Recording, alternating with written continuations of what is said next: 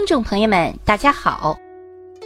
台北故宫博物院位于台湾省台北市士林区至善路二段二百二十一号，是仿照北京故宫样式设计的宫殿式建筑。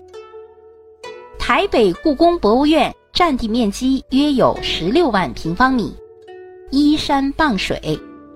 整座建筑完全采用中国古代宫殿的风格，气势宏伟，黄墙碧瓦。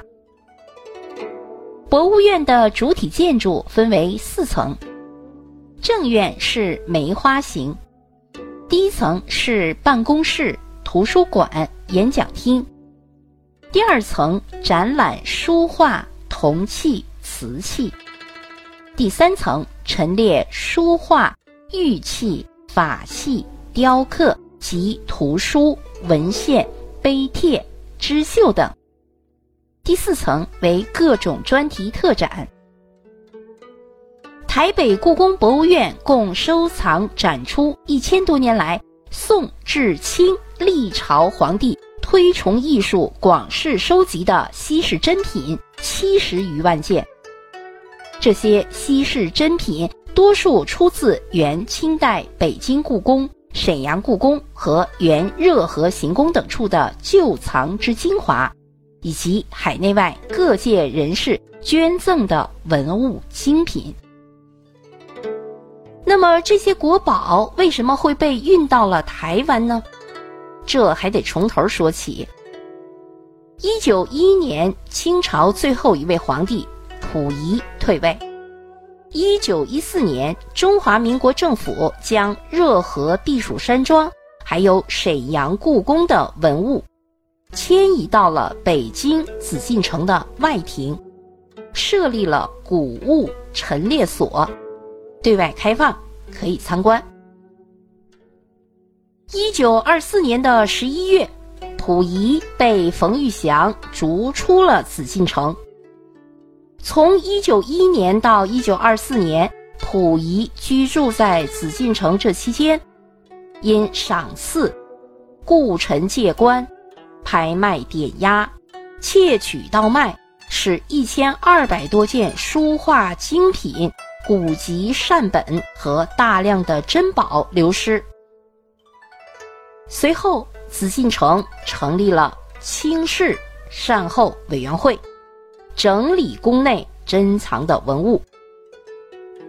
一九三一年，日本发动了九一八事变后，侵占了东北，国民政府开始计划将博物院的文物运往南方。一九三三年二月六日，北平戒严，华北情势告急，第一批南迁文物抵达上海。南迁的文物共有五批。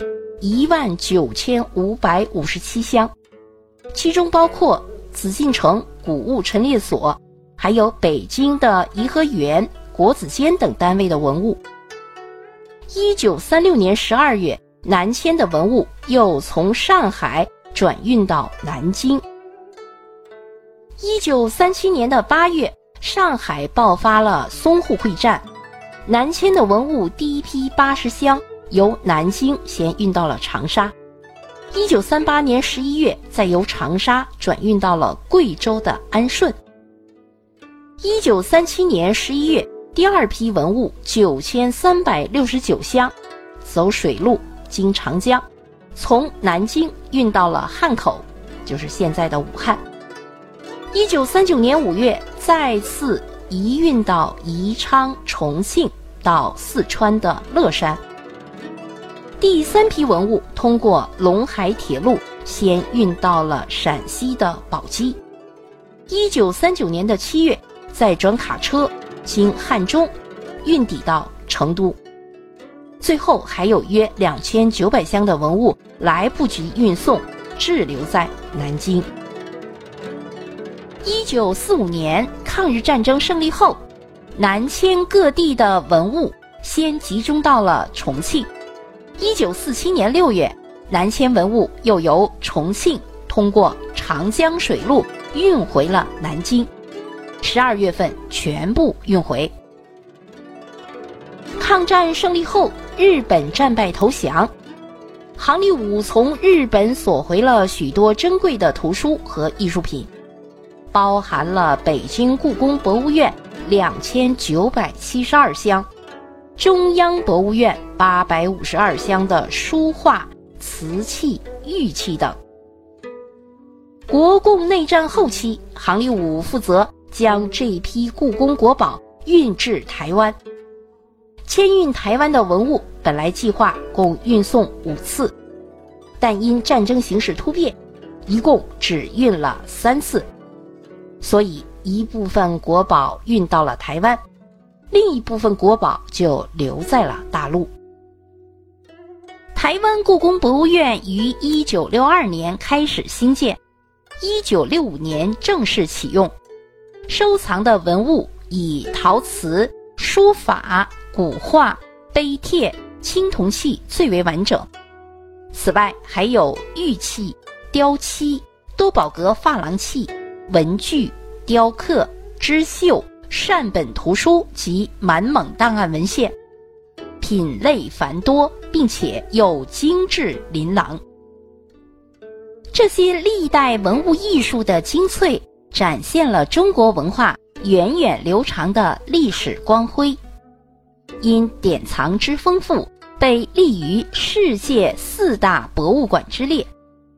其中价值连城的极品更是数以千计，如铜器中的西周毛公鼎、散氏盘；玉器中的翠玉白菜、辟邪雕刻；书法中的王羲之快雪时行帖、颜真卿、宋徽宗书法手记。画卷中，唐朝至清朝历代名家的代表作；瓷器中的宋、明、清名窑名家亲制品，官窑制御用一瓷等，还有周鼎彝及大理国梵像卷等，这些都是我国的顶级文物。细数台北故宫博物院收藏的珍品。有甲骨档案两万多片，瓷器两万多件，铜器一万多件，其中有著名的新石器时代的玉璧、玉圭、玉璜，以及闻名海外的清代玉雕。书画珍品更是不胜枚举，如黄公望的《富春山居图》后部长卷，怀素的自叙帖。颜真卿的《刘中史帖》，苏东坡的《寒食帖》等，善本古籍有近两万册，包括中国仅有四部的《四库全书》中较完整的一部。